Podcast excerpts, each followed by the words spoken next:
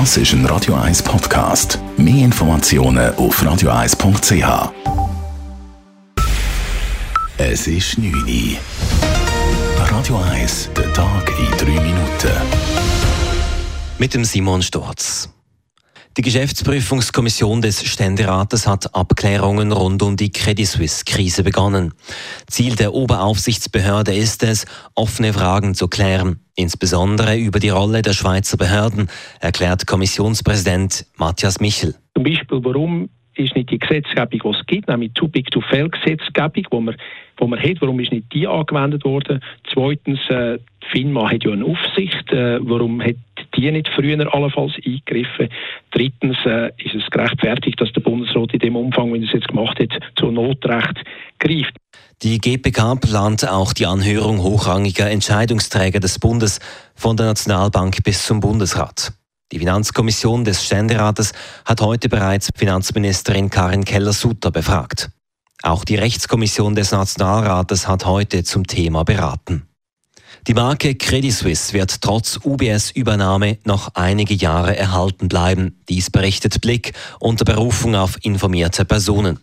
Demnach plant die UBS, den Namen Credit Suisse an bestimmten Orten für drei bis vier Jahre weiter zu verwenden, vielleicht sogar länger. Offiziell hat die UBS keine Stellung dazu genommen. Und eine repräsentative Umfrage des Forschungsinstituts GFS Bern im Auftrag der SAG ergab, dass gut die Hälfte der Schweizer Bevölkerung die Übernahme der Credit Suisse durch die UBS mit Hilfe des Bundes nicht gut heißt.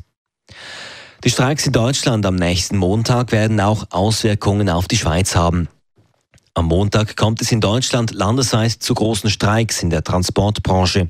Die deutschen Gewerkschaften haben im Kampf um Lohnerhöhungen ihre Mitglieder im Verkehrssektor zum Streik aufgerufen. Betroffen sind unter anderem der Bahn- und Flugverkehr. Die Streiks haben laut Swiss auch spürbare Auswirkungen auf die Flüge. Auch der Zugverkehr von und nach Deutschland ist beeinträchtigt.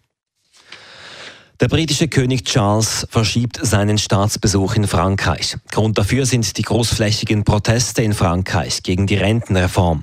Charles III. hätte eigentlich von Sonntag bis am Mittwoch den französischen Präsidenten Emmanuel Macron besuchen sollen.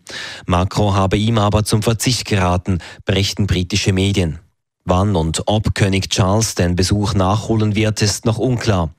In Frankreich kommt es seit dem Beschluss zur umstrittenen Rentenreform seit Tagen zu gewaltsamen Protesten. Radio 1 Wetter. Heute Abend und in der Nacht regnet es mal immer wieder. Morgen Morgen geht es dann gleich weiter. Erst am Nachmittag gibt es Auflockerungen. Das alles bei maximal 12 Grad.